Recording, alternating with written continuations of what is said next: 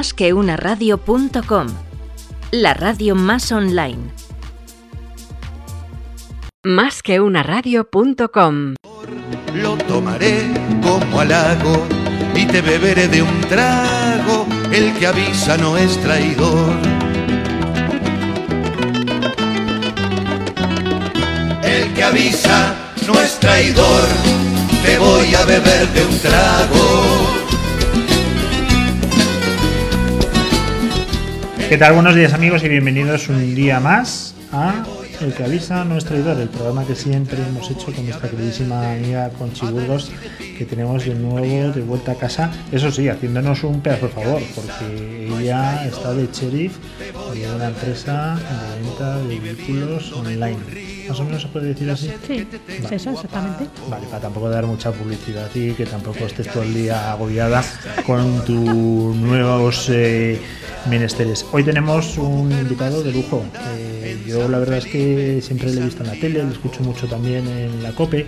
Es una radio eh, competencia nuestra directa con Carlos Herrera, ese chaval que está empezando, y es José María Gay de Liona que es un economista, pues la verdad es que tiene una forma de hablar y de explicar las cosas que es que engancha un montón y además que sabe un mundo. Mm, hablar de su currículum yo creo que es un poco innecesario porque le conoce absolutamente todo el mundo, es profesor, doctor en economía, en fin, y además eh, pues eh, una auténtica referencia en el mundo económico y muy mediático porque la gente que sabe explicarlo bien, conciso y sencillo, pues la verdad es que se gana un, un trozo de nuestro corazón. Eh, ¿A ti te gusta el profesor Gay de Liébana? Me gusta mucho cómo habla. Yo me he, he leído un libro que escribió él, me parece que sobre el negocio del fútbol, y no me acuerdo mismo porque ya hace tiempo, ¿eh? pero ponle que tuviese 300 páginas, ¿vale? Así redondeando un típico libro, pues las 300 páginas las leí con su forma de hablar.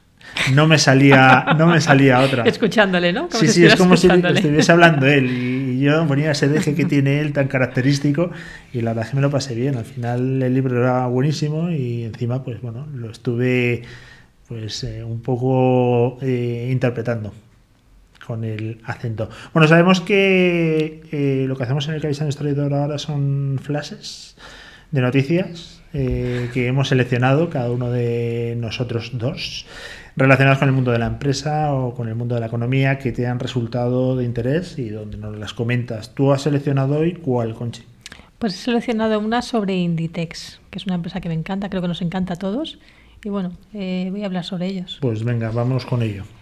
Pues eh, la semana pasada publicaron resultados y, está en beneficios. Inditex, una de las pocas empresas que, que va a dar beneficios este año, va a ganar hasta 671 millones en octubre. Bueno, ha ganado 671 millones en, eh, millones en octubre y está en niveles de, del de segundo trimestre de 2019, o sea que está muy bien. Después de las pérdidas que ha tenido el principio de año, se ha ido recuperando en el segundo trimestre y en este trimestre en este trimestre ha recuperado mucho y está eso en niveles de 2019 cosa que es buena noticia.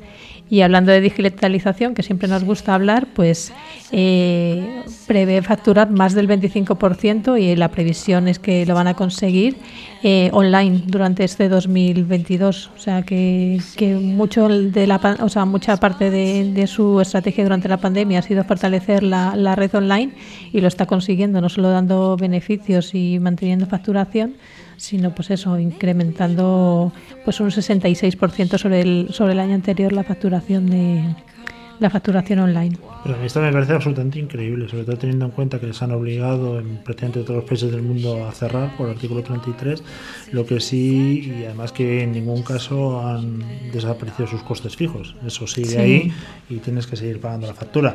Pero sí he oído lo que tú dices, que había incrementado en este tiempo de pandemia un 80% su facturación online. Eso es una auténtica pasada. Al frente está María. mm, mira, no quiero meter la pata porque no se puede hablar de memoria, pero lo que sí te puedo asegurar es que era la antigua CEO y fundadora de entradas.com y que la ficharon, la verdad es que los de Inditex tienen un ojo espectacular para fichar directivos, desde Pablo Isla, que venía de Tabacalera, Altadis, a- pasando por eh, esta persona, pero es que me encantaría decir el nombre, pero no quiero meter la pata. Tú que tienes el ordenador, No sé si es una, una chica muy joven además y que lo hace bárbaro. Obviamente también apoyado por una empresa como Inditex, pues es eh, razonable que lo hagas muy bien, ¿no? Pero bueno, hay que hacerlo, y hay que aguantar la presión y, y hay que estar ahí. Tú además de, de, la empresa en la que trabajas, que me imagino que estás registrada de alta y te habrás comprado ya varios coches, ¿en qué otras empresas? María Fanjul. María Fanjul, eso es, bueno, no me había equivocado mucho. Eh, ¿En qué otras empresas online compras habitualmente? ¿Dónde están metidos tus datos y dónde acudes a comprar? Yo en Amazon prácticamente todo. Desde Todo. la leche hasta la ropa. ¿Y te has comprado, por ejemplo, estás dado de alta en Inditex? Eh, no, Inditex no. Claro, Es que la ropa yo para, prefiero probármela. Sí, no, Todavía que- soy más antigua para eso. Sí, y, y la verdad es que es más complicado, pero vamos, yo ya todo. Ropa, eh, lo que tenga Amazon, además yo no me puedo acostar sin comprar. A acostarme sabiendo que voy a comprar algo. Es para mí absolutamente prioritario. Mira, yo te voy a hablar, aprovechando que tenemos hoy al profe, de, que vamos a hablar de, de economía, de una noticia que trajeron y que bueno ya ha salido en muchos medios eh, aquí a este estudio nuestros amigos de Bit2Me, ¿te acuerdas de ellos? Sí. Criptomoneda. Eh, el Banco Central Europeo está pensando en emitir ya su propia criptomoneda. Eh, no quiere decir que vaya a competir con Bitcoin, sino lo que parece obvio es que tenga su propia moneda y deje de circular el euro.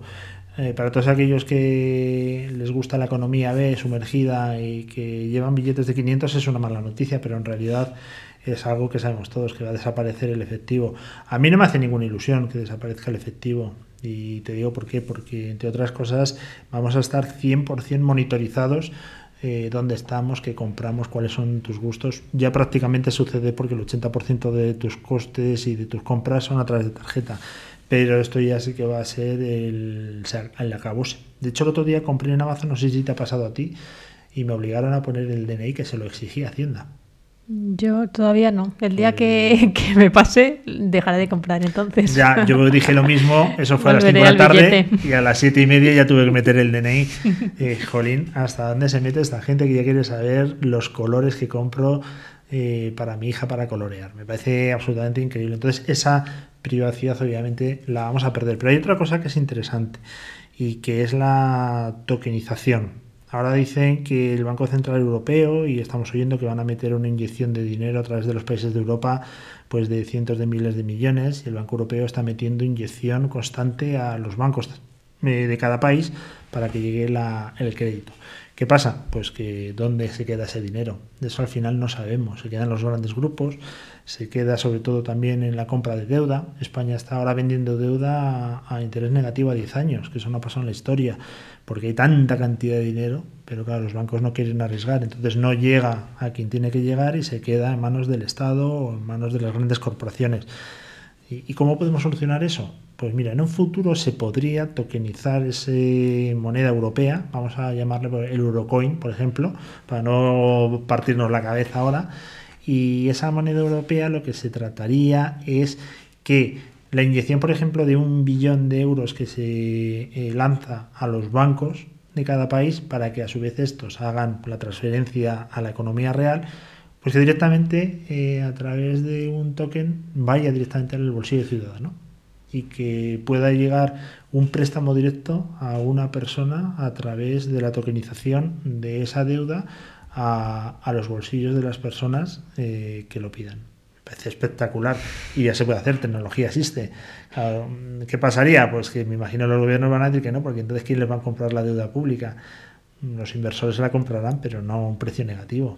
En fin, que, que es una cosa para pensar. Y yo quiero que lo escuches de la mano de Javier Pastor, que estuvo aquí, para que nos comentó, bueno, muy por encima, ¿vale? No nos vamos a meter en, en tecnicismos, pero cómo, cómo es más o menos la idea. información masiva sobre, lo, sobre el virus, que es normal, sobre la pandemia, pero no se nos está contando qué está sucediendo con el sistema financiero y monetario. Y yo lo que creo es que en los próximos meses vamos a ver eh, bueno, pues una crisis muy, muy profunda y una forma de ayudar eh, a, esa, a esas personas que lo estén pasando mal por parte de los bancos centrales y los gobiernos va a ser proponerles que se instalen un monedero digital en el teléfono móvil y que les hagan un ingreso de este nuevo tipo de dinero, de las monedas digitales de los bancos centrales, directamente en sus móviles, para que la gente lo acepte como un nuevo tipo de dinero que hasta ahora no era conocido. Y va a haber una necesidad tan grande, pues que la gente va a estar dispuesta a cambiar esos, esas monedas, esos billetes, por ese nuevo dinero de los bancos centrales, que además eh, lo que hará será conectar directamente a los ciudadanos con, una institución central, dejando a los bancos un poco en el aire. Bueno, me parece absolutamente espectacular. Eh, claro, esto tiene mucho recorrido. Técnicamente es posible y se puede hacer ya, pero los grandes poderes me imagino que intervendrán para que eso no suceda nunca. Pero si realmente lo que quieres es inyectar a la economía real, pues ahí tienes la herramienta. Otra cosa es que lo hagas o no. Dicho eso, y hablando de Banco Central Europeo, emisión de billetes, pues vámonos con un entendido pata negra, ¿no? Vámonos con el profesor eh, José María Gay de Liébana, no le vamos a comentar esto para no, no le estalle la cabeza, pero que nos comente él un poco también cómo ve la situación y, y cómo andamos. ¿Te parece? Me parece. Venga, vamos con él.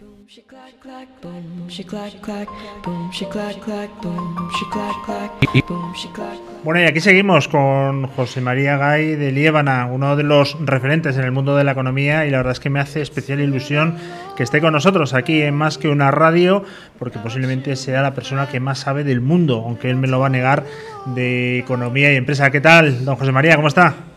Hombre, bien, Luis, gracias, hombre, nada, pero de saber nada no sé nada. Yo no sé que no sé nada y cada vez soy más consciente de que sé menos. No, sabe un montón. Lo primero, eh, ¿cómo está a nivel preocupación con la situación económica que tenemos?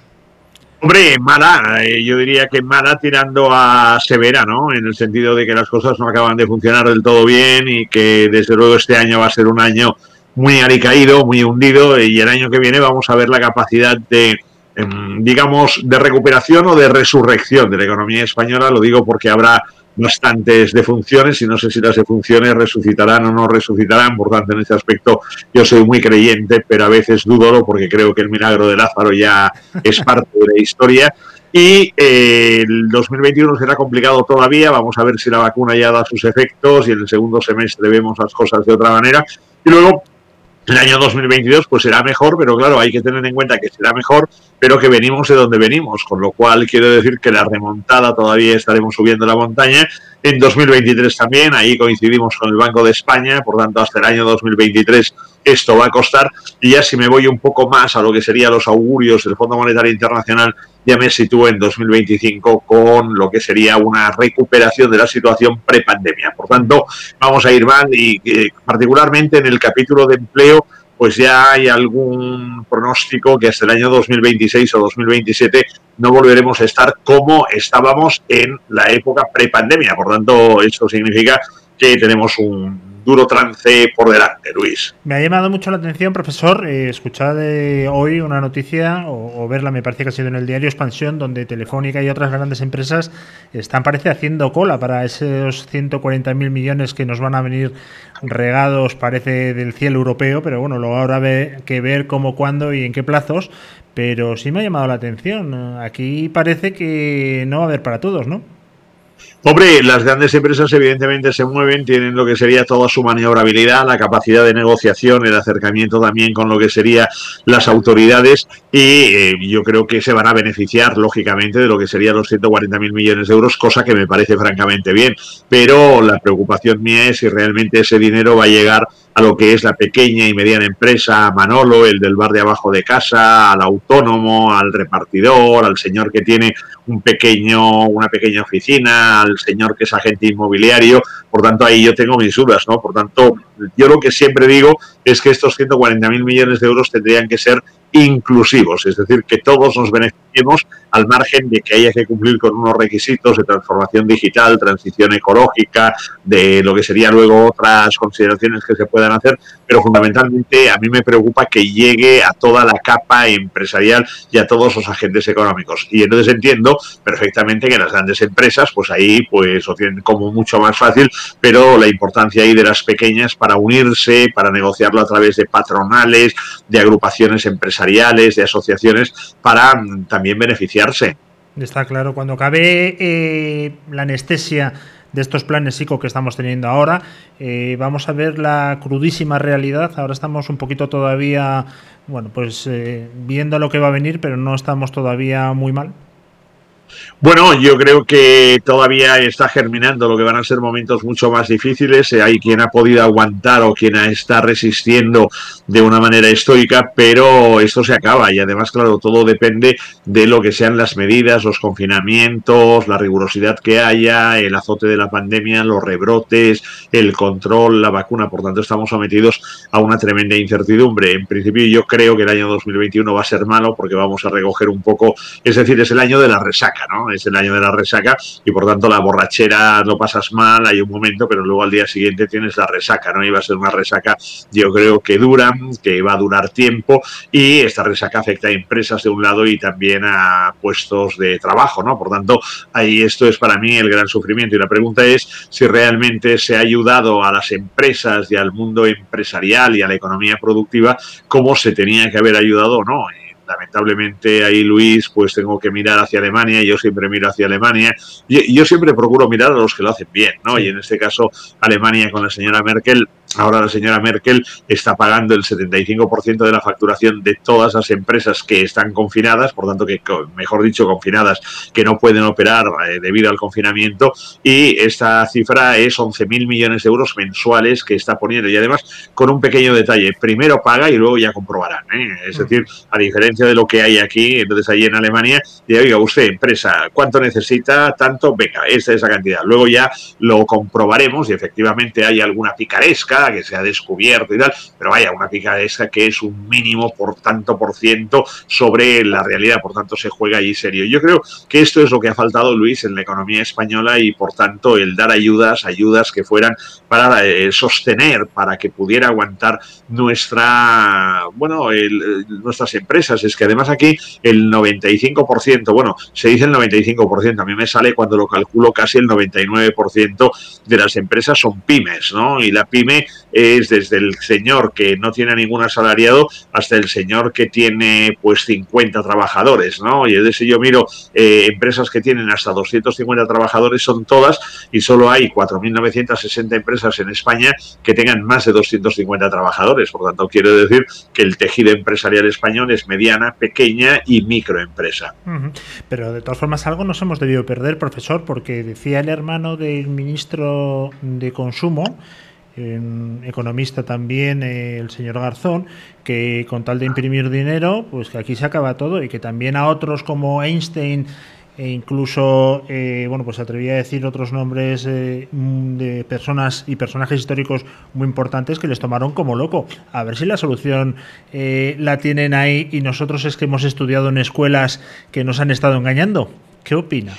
Bueno, hombre, a veces, no sé, depende de lo que cada uno tenga la perspectiva, ¿no? El ministro también defiende y eh, explica sus posturas, que a veces no son coincidentes con las que yo tengo, pero en cualquier caso yo creo que aquí nosotros realmente nos encontramos muy desarmados, es decir, ha habido una falta de amparo por parte del gobierno, de auxilio, de socorro en esta tesitura. Vaya, en concreto, sin ir más lejos, estamos hablando de que el dinero que se ha puesto por parte del gobierno son 39.000 millones de euros, es decir, el 3,6% del PIB, cuando otros países han puesto el 20, el 22, el 24% del PIB, como Alemania, ¿no? que está prácticamente en el 22% ya del PIB en ayudas directas. No estoy hablando de lo que sería, digamos, luego, pues garantías. ¿no? Entonces yo creo que ahí, pues bueno, Garzón también hablaba de lo que era el turismo y lamentablemente habló en un tono muy despectivo, él que es un hombre criado en lo que sería una cuna turística por antonomasia en la provincia de Málaga y yo creo pues que el turismo efectivamente requiere de una mejora y que ahora es el momento de ayudar al sector turístico y luego que no hay que decir que, bueno, renegar de lo que uno tiene. Es decir, yo siempre he dicho que nuestro modelo turístico se podía mejorar, que hay que mejorarlo, que ahora seguramente es la coyuntura propicia para mejorarlo, pero no se puede, digamos, ir en contra de una serie de cosas que al final parece como si hubiera un intervencionismo por parte del Estado en la economía que es contraproducente. Eh, ¿Se puede decir que estamos en el peor momento de nuestra historia reciente económica con el peor gobierno posible? Seguramente, seguramente. Yo creo que los últimos gobiernos no han sido buenos para España, es mi opinión, en, eh, los distintos desde hace años. ¿eh? Entonces creo que hemos ido perdiendo lo que era calidad política, hemos ido perdiendo calidad fundamentalmente de las personas que tienen que llevar el peso de la nación y luego, sobre todo, hay un problema que yo creo que este seguramente es un poco la raíz de los males, que es esta animadversión que tiene el gobierno actual sobre todo lo que sea la iniciativa privada, el mundo de la empresa, el emprendedor, el empleo. Es decir, em, eh, yo creo que en este momento es cierto que la crisis nos ha castigado de una manera muy dura, es decir, la crisis derivada de la pandemia. Por tanto, aquí hay una primera eh, variable ¿no? que hay que considerar que es la pandemia y la segunda es la, la crisis económica derivada de la pandemia. Yo creo que en la pandemia no hemos actuado bien cuando precisamente la sanidad española, sigo diciendo que es una de las mejores del mundo, pero si no estaba dotada de los recursos necesarios pues evidentemente ha pasado lo que ha pasado y luego pues esto ha comportado, digamos, todos los daños económicos que hemos tenido. Entonces el gobierno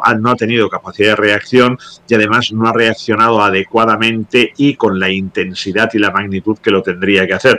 Eh, es un gobierno que no pisa el mundo real, es un gobierno en el que la gente que está ahí eh, no han trabajado, yo creo que ninguno de ellos nunca, en lo que sería una realidad de una empresa que a final de mes no puede pagar a los trabajadores, que tiene que pedir un aplazamiento de impuestos y no han hecho nada en pro de lo que sería la empresa y por tanto ahora nos encontramos en esta situación. Probablemente estemos ante el peor gobierno en el peor momento, pero bueno, al fin y al cabo yo tampoco tengo nada que decir, yo soy español, yo no voto desde hace muchos años, pero si los españoles eh, votan y este es el gobierno que quieren, pues que nadie se queje, ¿no? En definitiva estamos donde los votos han querido que estemos. Eso es la democracia. Vamos a, terminar, pues sé que tiene muchos compromisos y le agradezco. Gracias, hombre. Gracias de todo corazón, Luis. Eh, disculpas ahí por terminar tan pronto, pero ahí es que tengo que, ser una persona polivalente, ¿no? no se preocupe, profesor. Ha sido un auténtico placer y nos veremos la próxima cuando, estoy convencido, salgamos por lo menos un poquito de esta y entre todos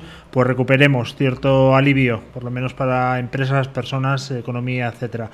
Un fuerte abrazo, profesor. Bueno, quedamos emplazados en 2030, pues. De acuerdo, no, lo digo más que nada para cuando ya esté un poco recuperado en 2030, Luis, nos vemos, ¿eh? ¿De acuerdo? Fantástico. ¿Eh? Un fuerte abrazo, profesor. Bravo, igualmente. Abrazos virtuales, Luis. Muchas gracias, y saludos cordiales. Hasta pronto.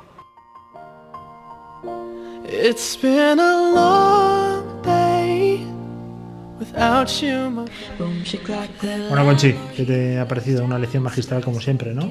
Como siempre, me encanta. Cosas claras. Me encanta cómo habla. Lo más importante, que las cosas queden muy claritas. El peor gobierno en el peor momento posible. Y con eso, la verdad es que nos vamos de un contento a casa esta noche, que yo ya no sé si voy a cenar o no. En fin, que bienvenida de nuevo a la que siempre ha sido tu casa, porque aquí te tratamos de maravilla siempre. Recuerda que hemos negociado tu remuneración de una manera muy generosa como siempre. Y esta vez no va a ser menos. De tus 100.000 pavos por programa, sabes que no vas a bajar porque es la auténtica estrella. Por eso estoy aquí. Eso es. Bueno, espero que os haya gustado el que habéis a nuestro traidor en formato nuevo, en formato más breve, en formato noticia invitado y nos volvemos a ver en el próximo programa. Hasta luego, Concha. Hasta luego. Lo tomaré como halago y te beberé de un trago. El que avisa no es traidor